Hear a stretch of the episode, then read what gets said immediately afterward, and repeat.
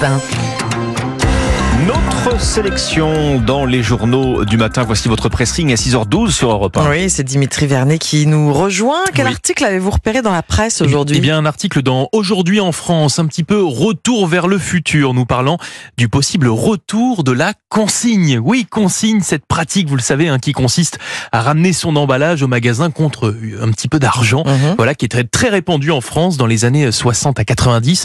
Eh bien, elle pourrait bien faire sa, son- sa réapparition dans l'Hexagone, cette consigne. En tout cas, les dernières informations vont dans ce sens, hein, puisque je lis ce matin dans le quotidien que les deux, les deux plus grands fabricants de verre français ont signé un accord pour mettre sur le marché des bouteilles et bocaux standards. Qu'est-ce que cela veut dire concrètement?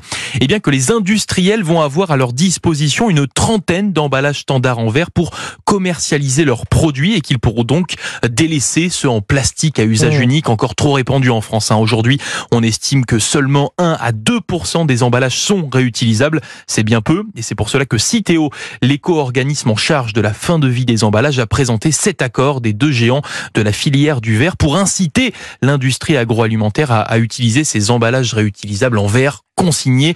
Donc, alors même si pour le moment, eh bien certaines de ces entreprises sont un petit peu réticentes, hein, elles ne vont pas euh, vraiment avoir le choix finalement, puisque dans le cadre de la loi anti-gaspi, les emballages plastiques à usage unique, c'est fini Eh oui. en 2040, c'est terminé.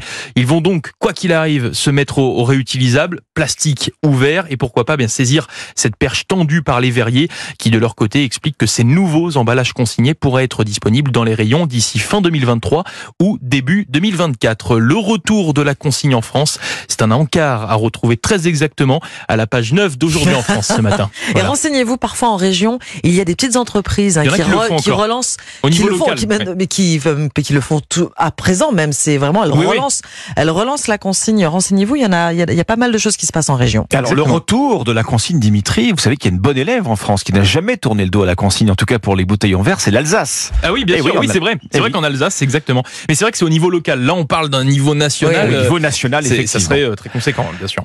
Qu'est-ce qui vous a arrêté, Omblin, ce matin dans la presse? Ça sort au cinéma aujourd'hui. L'exorciste du Vatican avec Russell Crowe, titre alléchant Exorciste plus Vatican succès assuré. Mais vous allez me dire, encore un film sur l'exorcisme? Eh bien, c'est justement la question que pose le Figaro ce matin. Qu'est-ce qui nous fascine autant ce cinéma de genre C'est William Friedkin qui en est le père, si j'ose dire, avec le film culte L'exorciste dont on célèbre cette année le 50e anniversaire, succès mondial hallucinant en 1973, qui en fait un repère fondamental dans l'histoire du cinéma fantastique, selon un historien du cinéma, Laurent euh, Aknin, qui est interrogé par le quotidien. À l'époque, c'est la fin des films de vampires, dit-il. La mise en scène d'un exorciste est le symbole du renouveau avec ses effets spéciaux, ses maquillages, avec sa musique aussi euh, qu'on entend exactement. Et puis l'exorciste, c'est un personnage mystérieux incarné par des stars hollywoodiennes, Russell Crowe aujourd'hui, mais aussi Anthony Hopkins dans Le Rite en 2011. Et vous ferez attention lors de votre prochaine séance. Euh, C'est encore euh, Laurent Acnin qui le révèle. Si on est habitué aux créatures imaginaires, loups-garous, zombies, etc., pour les films qui parlent d'exorcisme, il y a toujours cette petite mention inscrite au début inspiré de, De faits faits réels, oui, Eh oui. Ce genre interroge les notions de bien et de mal. Dieu existe-t-il? Et le diable Alors on se plonge finalement dans les mystères de la foi. Pourquoi diable l'exorciste fascine-t-il toujours autant au cinéma? C'est dans le Figaro aujourd'hui. La musique, ça joue beaucoup. Hein. Si Exactement. vous mettez des chansons de. Feria ou, du Zouk, c'est, c'est- ça, ça casse un petit peu le, ça, ça casse, ça casse un peu l'effet. hein. Tout de suite, on- n'est plus dedans. On est plus Personnellement, c'est un genre qui me fascine. Alexandre, c'est à vous. Une petite révolution en vue sur les autoroutes euh, et pour vous qui les prenez, euh, chers auditeurs, c'est le début de la fin des barrières de péage. Vous pouvez lire ça dans le Parisien, ces barrières euh, qui vous ralentissent, qui provoquent d'énormes bouchons à l'heure des Ah grands oui, départs et pas seulement, hein, tous les week-ends d'ailleurs.